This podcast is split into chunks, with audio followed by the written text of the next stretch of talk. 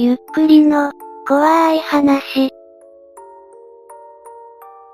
過疎化地域で起きた実話を話していく、後編。かかしに襲われる階段から始まったこのスレ。突者が現れ現地とおぼしき場所を調べるも新たな謎が出てきてしまい、さらなる突者が現れた、というところで前回が終わっています。この先どうなるでしょうか？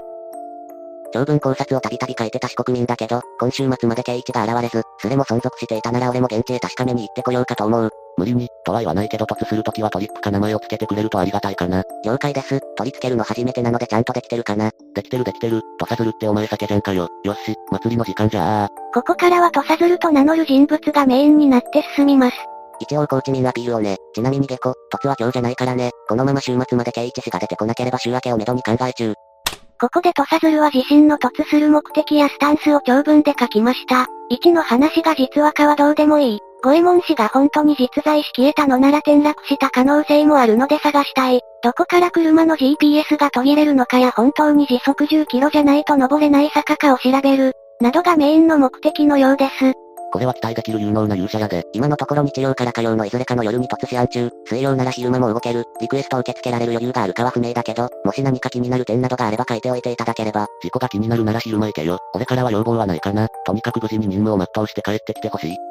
土佐鶴様なんだか人格者って感じで惚れてまうわ。夜は心配だわ昼がいいんじゃない？夜行くつもりなのは昼間仕事してるのと、長い山道でなるべく他の車とすれ違いたくないから、昼間に自由が利く日が次の水曜までないからさ。夜行くか昼行くかはどちらの意見もあるようなので、もうちょっと悩んでみます。この日はこんな感じで終わりました。翌日土佐鶴があることに気づきます。スレを見返していて思ったんだけど139の画像、スクショが撮られた際の時刻が2時57分となっている。圭一氏が突表明した際の ID の一番古い書き込みは18時41分。画像をアップしたレスの時刻は19時15分。16時間前にすでに突することを決心して現在地からかかしの里までの距離をスクショしていたんだろうか。前原圭一が上げたこの画像。2時57分となっています。しかし突すると書き込んだのはその日の19時台でした。やはり1と圭一はグルだったのでしょうか。それと圭一氏がなる年、おそらく、を出発すると報告したレス154は20時23分、ローソン三巻町の村店到着報告レス187は22時38分、途中2度寄り道の報告レスがあるとはいえ、高速道路不使用でも1時間ちょっとの道のり2倍の所要時間がかかっている、ローソンからかかしの里への行きも帰りもかなりの時間がかかっていた477、後から気づいたけど一部間違いあります、なぜだろう。やたらと時間がかかっていることも気になるようです。まあこっちは道に不慣れとか色々理由を探すのは難しくないと思いますがね。当時の混雑状況の具合によるかな。ナルトから藍住、藍住から三馬ローソンまで。この距離を移動する所要時間が1時間なんだから、藍住を通ってもプラス1時間の違いにはならないと思うんだよね。平日の20時以降の徳島市中心部以外は昼間と比べ物にならないほどスイスイ走れるのはよく知ってるので、そうなんや、さすが四国民、徳島は車所有者が多いって勝手なイメージがついてたからついね。それとこれは俺の予想なんだけど、139の画像については確かその時って62が突した数時間後ぐらいだった気がするから、62氏の突を見てから圭一氏は事前にかかしの里へまでの童貞を調べていたんやと思う。あくまで予想やが。調べるのはわかりますがスクショを撮るまではしないと思います。この人結構反論してきますね。前原圭一さん本人じゃないでしょうかね。そう、62が消えてその次に現れた115の消えたほぼ1時間後がスクショの時間なんだよ。童貞を調べるくらいは誰でもやりそうだけど、なぜそれをスクショしたんだろう、と。その後も土佐鶴と ID491 の人は二人だけでレスをしていきました。てか土佐鶴さんマジで長文で考察するので編集が大変です。結構カットしてるんだけどね。圭一氏は愛煙家か初心者ドライバーとかかな。それとそれをちょくちょくチェックしながら進んでいたのかもしれん。どうにか圭一の遅かった理由を見出そうと必死です。やっぱりお前圭一だろ。とまあ不毛な会話はここらで終わり。突尾が決まりました。今日は半端に所用ができてしまって万全ではないので、突は明日の夜を予定しています。当日になって何かの都合で延期となる可能性はゼロじゃないですが、もしそうなった場合は翌日火曜の夜に突します。月曜の夜に行くことになりました。ついに決戦の日が決まったかとさずるしよ。明日の夜だな食料準備して全裸で待機しとくぞ。期待している。無理のない突で頑張ってください。安全運転で気をつけてワクワクやね。そして翌日の夜7時頃、待機してくれてる方々ありがとうございます。そろそろ高知市内から出発しますね。相変わらずの長文で本日の目的を書き連ねていきました。坂道の確認、白い布の確認、GPS が途切れる場所の確認、五右衛門の捜索、おやつは1000円までなどなどだそうです。今から突かな。おーおーおーついに、パンツ脱ぐ。風邪ひくから吐いてなさい。無駄に ID の写真かっこよすぎでしょ。するし、10日後無事で、しかし達筆やな。羨ましいぞ。くれぐれも無理せず気をつけて、無事期間までパンツ脱いで見守ってるぞ。え、これ印刷とかじゃないんですか？上手ですね。綺麗なお手手ね。うほ、土佐鶴さんもしかして女。私も同意。字もお手手もあらまあ随分と綺麗ね。それにしても見れば見るほど綺麗なお手手やな。指が長くてシワもない。手から推測すると20代。女性にも見えなくはないが、でももし女性だったら、一人でかかしの里に生かすわけにはいかんぞ。まさかの女性疑惑発生。女性ならおっぱいを、いや気をつけて行ってきてください。応援コメントありがとうございます。めちゃくちゃ心強いです。今まで遠いのでおにぎり食べながらまったり向かいます。みんなもまったりしててください。言い忘れたけど車は黒い SUV です。あとお願い全員パンツ履いてて。あれ、性別に関して何も言及しませんね。もしかしたら本当に女性かもしれません。俺も土佐鶴じゃないが、水を水割りじゃー。ただの水じゃん。ノンアルビールとアイスコーヒー交互に飲んで支援じゃ、糖尿気味なんじゃ。テンション高いなこいつら。みんなすまん、徳島道一車線だからちょっと時間をしてる。やはり一車線だったか。何にせよゆっくり安全運転でええんやで。しゃあない脱ぐのは到着してからにすっか。どうせまとめサイトや YouTube にまとめられるから俺も記念書き越したる。だから絶対採用しろよ。下ネタだったので伏せ字にさせていただきました。まとめサイトさん、僕はレインボーでお願いします。うお間に合った、土佐鶴さん、お気をつけて、まとめサイトさん、おいらレインボーで。予想よりだいぶ遅くなってしまった。申し訳ないです。現在ローソン三巻町の村店、これより国道438、県道261ルートで小島峠を目指します。今のところ雨降ってなくてちょっと安心だけど虫アタックがすごくてフロントガラス吹いてました。あと ID の紙を見失ってしばらく探してた。では行きます。安全運転でな、土佐鶴市、ここからが本番ですぞ。気を緩めず集中ですぞ。ワイの頭の中では土佐鶴市はパッツン前髪な黒髪女子大生じゃ。ジュッフ、盛り上がってきたでござるな。古いオタクのノリになってきましたね。土釜通過、この辺怖いんだよな。今のところ対面通行の道幅が多くて平均40キロくらい出てます。道は川沿いなんだけど時々道端に停車してる車がある。ホタルまだいるんだろうか。今ここ。県道でしょうか道が狭いですね。道は狭くなってきたけどまだ民家が多い。奥の人こっち見てないやめて。どこかに人見えますかね私には見えません。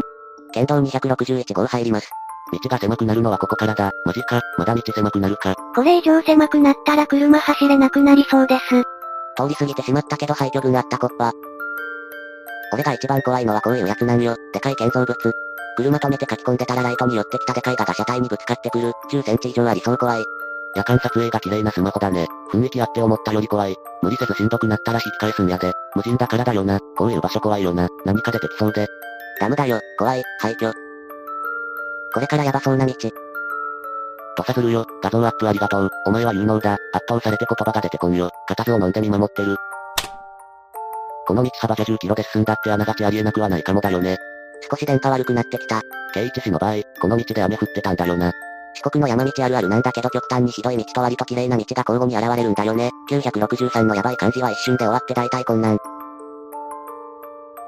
速度はどんなに徐行するところでも25キロ前後かな。基本はやっぱり40キロくらい。今のところ10キロで走行するのは信じられない。電波は4本と2本を繰り返してる感じ。画像アップロードがすごく時間かかる。装備は iPhone 12 Pro だけです。なんかタイミング悪かったごめん。次すれありがとうございます。そして次すれに入ります。せんなら、やっぱりパンツ下ろす。狙ってなんですぐ脱いでしまうん。過疎化地域で起きた実話を話していく、かい日暮らしにあやかってすれたいに、かい、とついています。すれたてありがとうございます。ちょいちょい画像付きのレスしてると画像読み込みに時間食って到着予定時刻ずれまくりですね。だからこういうの怖いって。右側が崖になっているのでしょうかちょっと待ってくれ、ガードレールとか本当にないんだな。策もないじゃん。これ落ちたら死ぬで。この道幅でガードレールなしかよ。落ちないでくれよ。こんなとこで引き返すのむずいだろうしな。ってことは五右衛門は右の崖に。30は橋なので狭めだった。こんな風に普通にガードレールあったり工事してる箇所もちょこちょこあります。写真の丸い点はもしかしたらゴースト、ライトとかの反射、かも。ずっと崖というわけではないようです。これで人とか歩いてたらマジでやばいね。土佐鶴市から野生動物出没報告がないな。いないのかな。今ローソンから1時間ちょっとで着くかかしの里に、もう少しで2時間が経過しようとしている。土佐鶴市、今ローソン、出発時刻は前すれ902、午後21時42分。かなり頻繁に画像をアップしていますからね。多少は時間がかかるでしょう。しかし、この嫌な感じは、土佐鶴市、ついにネットにアクセスできなくなったな。土佐鶴応答をなしゃす。なんか嫌な予感がしてきた。また消えて。先ほどまで頻繁にレスをしていた土佐鶴の反応が消えました。土佐鶴市の期間を見届けない限りね連期に。とうとう12時を回りました。最後のレスから45分ほど経ちようやく。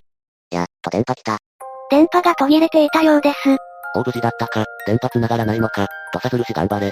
ケイチ氏の上げてた白い布、苗木カバーの写真どなたか貼ってもらえませんかこれ。なぜかこの画像を要求してからまた20分ほど時間が経ちました。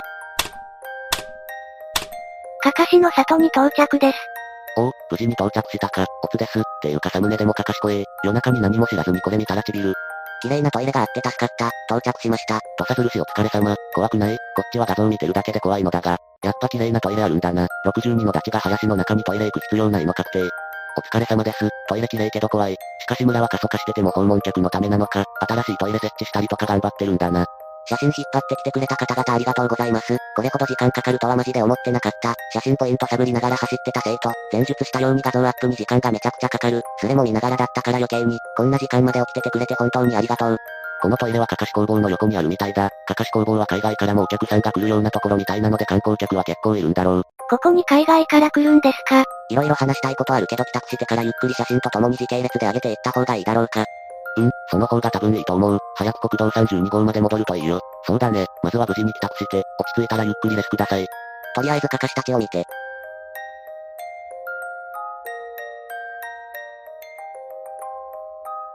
アップロード相変わらず時間かかる。了解です。では帰路に着こうと思います。起きてくれててすごく嬉しいけどもう寝てください。無理しないで。本当にありがとう。無事を祈ってる。本当にお疲れ様。自宅まで気をつけてな。ありがとうございます。気をつけて帰りますね。帰宅したら報告します。今 CD が急にバグり出してめちゃくちゃビビった。ここに来てやめてくれ。妙だな。令和の今の時代に CD だと、未だに CD プレイヤー付きの車ってあるんですか？さ、大丈夫か？わからん。原因不明だ。一旦オフにしたら治った。多分前スレの62が言ってた交差点はここだと思う。雰囲気ありますね。あれ、今まで見てきた写真の中で、一番怖い気がするんだけど。やめて怖い。ベタな例だけどバイオハザードみたいなホラーゲームによくある隔離封鎖された街だな。ゴーストタウンってか。ここで唐突に土佐鶴が階段を始めました。免許取り立ての頃に夜通しドライブしててどうしても眠気に耐えられなくなって道端の広いスペースで仮眠してた。そしたら7人くらいの人のざわめきが聞こえてきてやがて車の周りを囲む気配。まずい近所の人に不審がられた。車出さないとと焦るが眠くて目が開かない。そのままじっとしていると車体を叩いたり揺らされ出した。今度は怖くて目が開けられない。少ししてやっと目を開けてみたが誰もいなかった。周りには民家も街灯もなかった。そんなことがあったのがさっきの写真ポイントの割と近くですよ。本当に心霊スポットだったんですかここ。おいおいマジかよ。ひえー。32号に出た直後から雨降ってる。かかしの里まで天気が持っててよかった。オートヨ IC から高速に乗りました。あと30分ちょっとかな。そして、帰宅。家にたどり着きました。お帰りなさいませ。おう、お帰り。無事で何より。土佐鶴市、スレミンオツでした。報告楽しみに寝る。おやすみ。住人たちに挨拶をしてこの日は、さあ、寝ましょう。4時近くに就寝しました。結構な人数が張り付いている感じでしたね。おはようございます。皆さん寝不足にさせてしまって申し訳ないです。どうなるかと思ったけど奇跡的に7時に起きられました。たくさん話したいことはありますがそれはおいおいとして、今カメラロールがバグったのでそれだけ報告します。このスレ色々と起きますね。バグり方がなんとも嫌な感じだな。iPad から iPhone の同期中に似たようなやつは見たことある。iPad は持ってるけど、今までこんな風になった記憶はないんだよな。うわ、かかしさんばっかりほとんど映ってない怖い。そう、かかしの写真が1枚以外全部消えてた。いじってたら復活したけど、あの後もう一回消えた。あなたさ、ズバリ言うけどともこ第444代目獅子だね。立花祐樹氏、意味なてる腰とか、すべての道はローマに通ずじゃないけどさ、すべての道は世界の中枢に通ずってと思うの。なんか突然とさずるに突っかかる住人が発生。続けてわけのわからない突っかかり方をします。ずっと329のレスにアンカをつけて粘着していました。なんか変な人はいてる。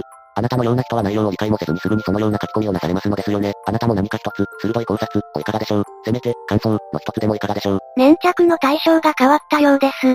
個人的見解です。すれ汚し失礼いたしました。やたらと書き込んでいましたが最後は冷静になったようです。じゃあまず俺から、チンミルはこのスレの妖精だ。土佐鶴氏は民族学に対して白色だからチンミルの言っていることがわかるかもしれないよ。土佐鶴が現れたらまた聞いてみよ。お前本人が、妖精された人民の一人、だとでも、私はこちらの。長いのでカット。冷静になったと思ったらまたヒートアップしてしまいました。オカルトいた住人ってたまに存在がオカルトをはらんでいる人いますよね。リアルに、は、わかんないピ、です。ご期待に添えず申し訳ない。荒ぶっていた人に土佐鶴はこの一言で流しました。大人ですね。土佐鶴は持ち前の長文で住人に挨拶や感謝を述べていきます。ここからはレポートを書いてくれるようです。勝手で申し訳ないが土佐鶴氏の発言が全て女声で再生されるのは俺だけか。でも今日は俺って言ってるよ。おそらくスラット長身のイケボ男子と予想。でもそれ以上に素晴らしい人格者と思うわ。レポ楽しみにしてます。どちらでしょうね。ここからは長文のレポートなので簡潔にまとめていきます。19時40分自宅出発、21時20分、ミマローソン到着。予想通りの時間にローソン到着。リアルタイム報告しなかったのは、スネークがいるかもしれないから、さらに ID 付きの紙を紛失、探して見つかるもかなり手間取ってしまう。9時42分ローソン出発、剣山方面に進む。すぐ山道に入るがその後も民家が多数あり、土釜という真っ暗な場所が一番怖かった。22時25分、県道261に入る。車1台分の道幅になる。勾配もきつくなり40キロ以上は出せない。路面は舗装されてるが一部ガードレールがない場所がある。個人的に時速10キロで走行するに値しないと感じた。むしろ逆にゆっくりの方が怖い。対向車が来た時の懸念もあるので早く通り抜けたくなる。写真を撮るたびに止まってスレを見てアップしてたから時間がかかる。最初のヘアピンカーブから電波が悪くなる。小島峠まであと1.3キロで電波が途絶える。カーナビが虚空をさまよい始める。スマホのナビは正常。前すれの突車のようにタイミングはちょっと違うがスマホが圏外になる。とはいえ主要道路は画像のようにはっきりわかるので、迷うことはほぼない。23時40分、小島峠到着。多少スペースがあり車の順序入れ替えは可能。ここからはほぼ下り。動物との初遭遇。動物を見たのは鹿さん、タヌキ1、イタチ1。ケイチが行った日は雨だったのでこれより多く動物を見たというのは考えづらい。道なりに進む。目的地まで5キロ地点になり人里が近い雰囲気になる。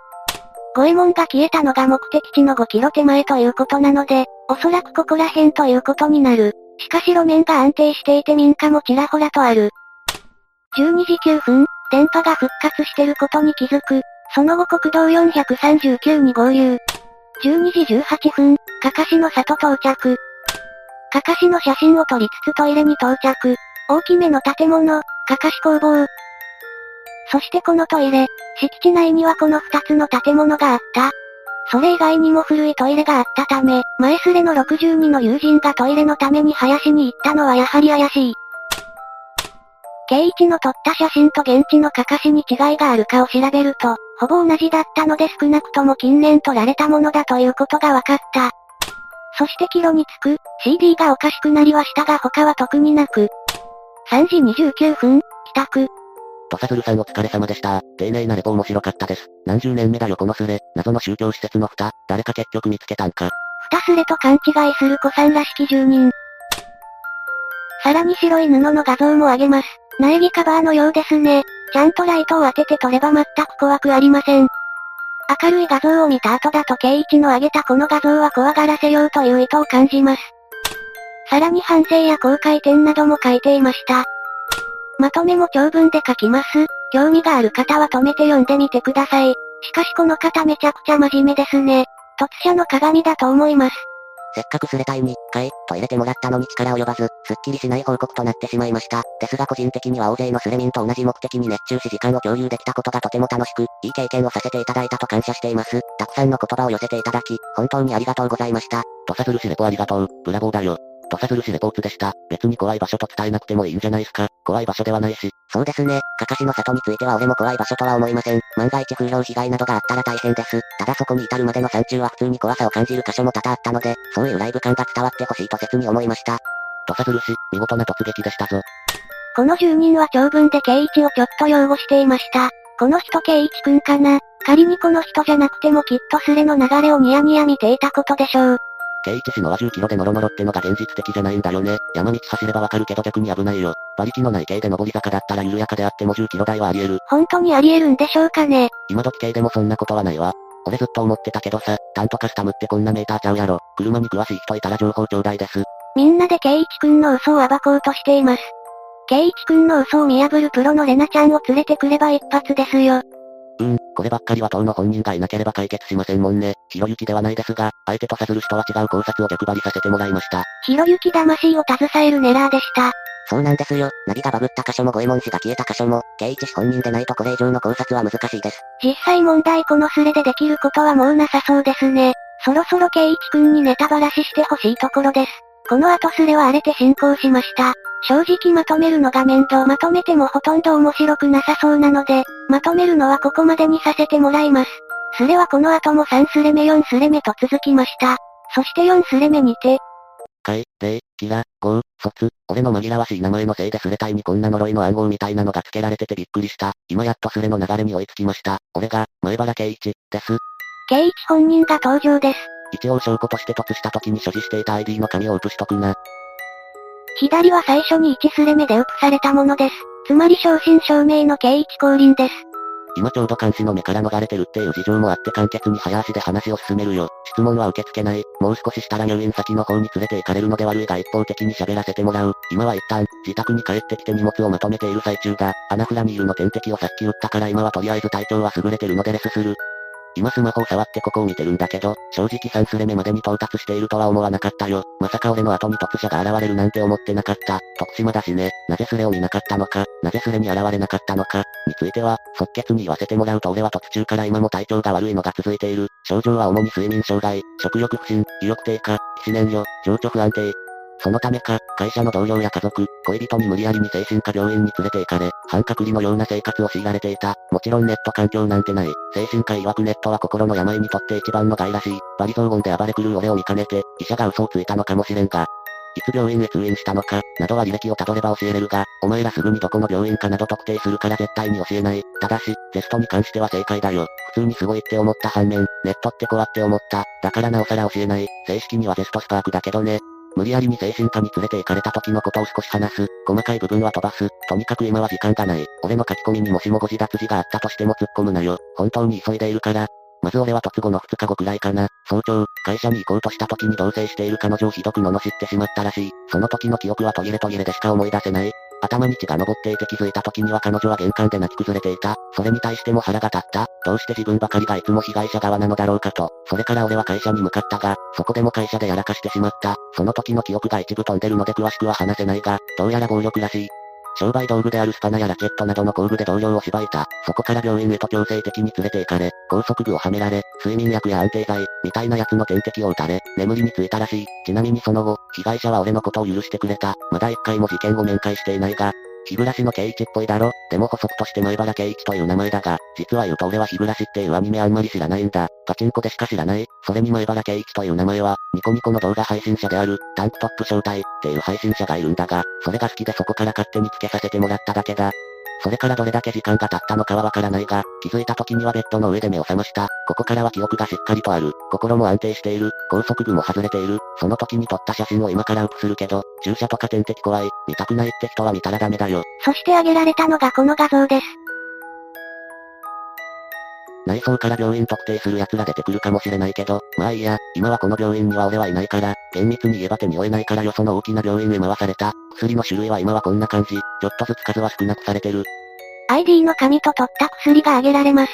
病名はあえて言わない。またこれも特定されるのが嫌だから。でも考察班ならばこの薬の種類で大方予想はできると思う。まあ病院関係の話はこれくらいだな。とりあえずもう少ししたらスマホ没収されるから、最後にする。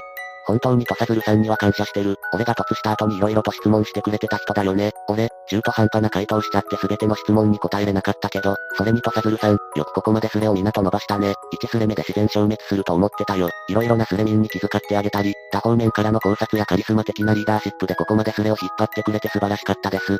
俺にはない部分を土佐鶴さんは多く持ち合わせている。でもこんなことを言ったら、土佐鶴さんなら、いえいえ、皆さんがいたからここまで来れたのですよ、とか言いそうですけどね。本当にありがとうございました。ただ残念なのが、前スレ540が叩かれていたのは俺も後から見て苦しかったです。あの人がいなくなってからスレが荒れ出した感じがします。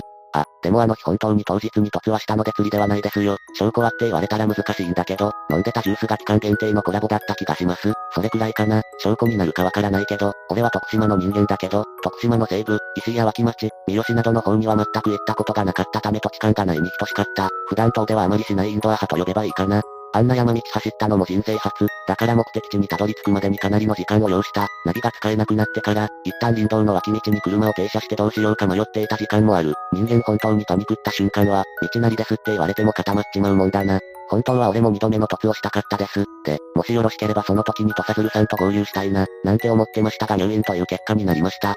これが最後のレスです。あと、話すことは、スレ分断についてかな。みんな、目的は同じ同士の集いだし、少し言い合うくらいがちょうどいいのかなって俺は思ってる。ただあなたが嵐だって思ってる人は実は嵐ではない可能性の方が高いと直近のレス見てて思いました。だから兄に煽りだとか言わないであげてください。誹謗中傷は良くないけどね。というか誰だよ。このスレがひなみ沢症候群とか言い出したやつ。荒れてる原因が俺のせいみたいになってるじゃんか。いや、俺が中途半端な突で消えたからか。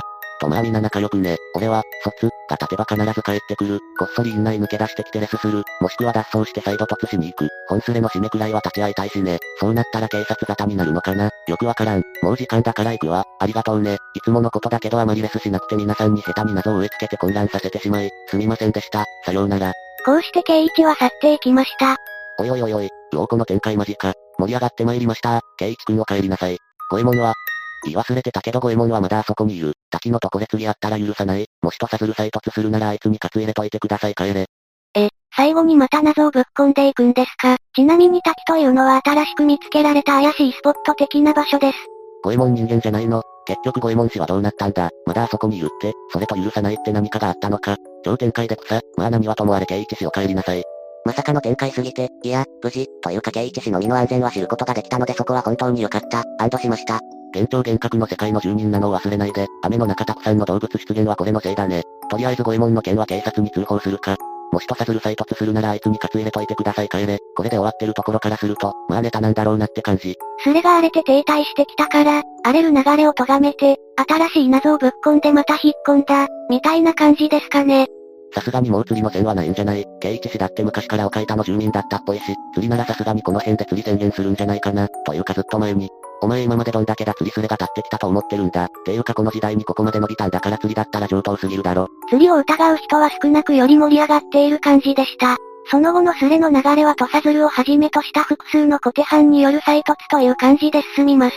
長いのでまとめませんがそれが、旧スレ目まで続きました。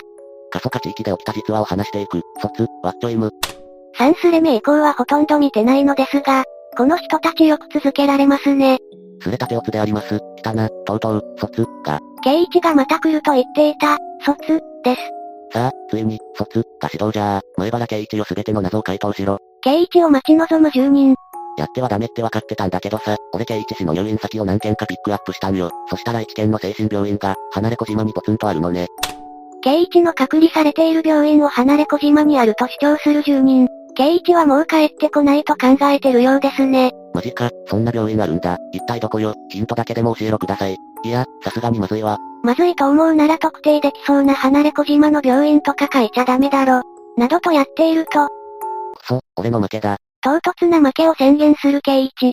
どうやら種明かしが始まるようです。きたー。うわマジか、ずっとそばにいたってことか。あなたは最高の釣り師です。軽く説明するな。1、イコール62、イコール115、イコール五右衛門、イコール、海、霊、キラ、核、卒、のすれ主、すべて俺だ。マジで初期の方全部同一人物でした。今から回答編を始める。質問してくれ。あとは、海、の木もしも俺だ。富竹次郎も俺だ。小手藩として参加もしていたようです。まず病院と薬の画像は、そこからだ。それについては通院してるのは本当。入院していたのは昔よ。なぜこのタイミングで釣り宣言を？本当は1の話で始めて、俺の突で終わるつもりやったしかし君が来た。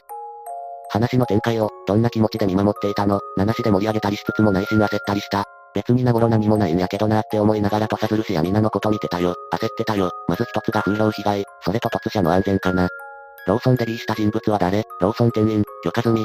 5キロを連呼する動画はどうやって作った？ナビの方をちょいっといじくった。動画自体には編集はしてない。突は当日に本当にしたのか？したよ。盛り上げるために。突をしたのであれば、雨の日に動物がたくさん出たのは本当か、10体もいなかったよ。マジかよ、これはやられたな。スカローソン店員会。1の話は全くの創作。創作ならなんでかかしの話にしたのもちろん創作、うん、特に意味はないんだよ。万引き家族見ながら適当に書いてた創作だから、6月11日やってただろ地上波で。土佐鶴氏は半分釣りだと分かって相手嘘暴くために誘導された感もあるが、そうだよ、土佐鶴氏はマジでヤバかったよ。内心、会の時からバレてるかもって思いながら土佐鶴氏とずっと話してたしな。五右衛門は ID が違ったが、2端末使用したん。タブレットがあるからね。五右衛門氏はタブレットだった。えーと皆様、本当に申し訳ございませんでした。特に突者の方たちには土下座では済まされません。警察に連絡したって人も刑一し。五右衛門がいなくなったことを警察に言ってスレを見せた人がいました。それは違うよ。その時、一瞬ヒヤってしたよ。こんなものかな？そろそろ退散しようかな。このままいたら、また土佐鶴氏の長文質問に答えさせられそうだし、土佐鶴はここでめちゃくちゃ長文で釣りを疑いつつも住民を冷めさせてはいけないと思い黙っていたことを告げました。全くの同意見ですよとさずるし、俺も最初は皆を騙そうと思っていただけでした。ですがいつしかスレミンの数は増え、YouTube にまとめられる始末、完璧に落としどころを見失っていました。かい、で終わらせるつもりが気づけば、卒、お迎え、皆と離れたくないという気持ちでいっぱいでした。しかしとさずるしは最後の最後まで俺を見抜いていた。だから打ち明けようと。ああ待って待って、スレ軍団とか突射ディスりなどでスレが荒れた時、流れをコントロールしたことはある。ありますよ。七しでやった場合もあれば、再登場という形でスレミンの意識を本スレへと向けさせてもらいました。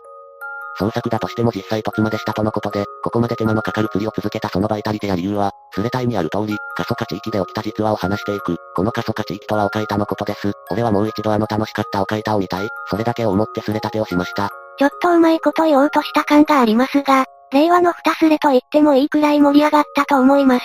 まあ私はリアルタイムで参加していませんでしたが、突の際に、嘘抜きで何か不可思議な現象は起きてなかったか。全く何にも、ただの夜間ドライブです。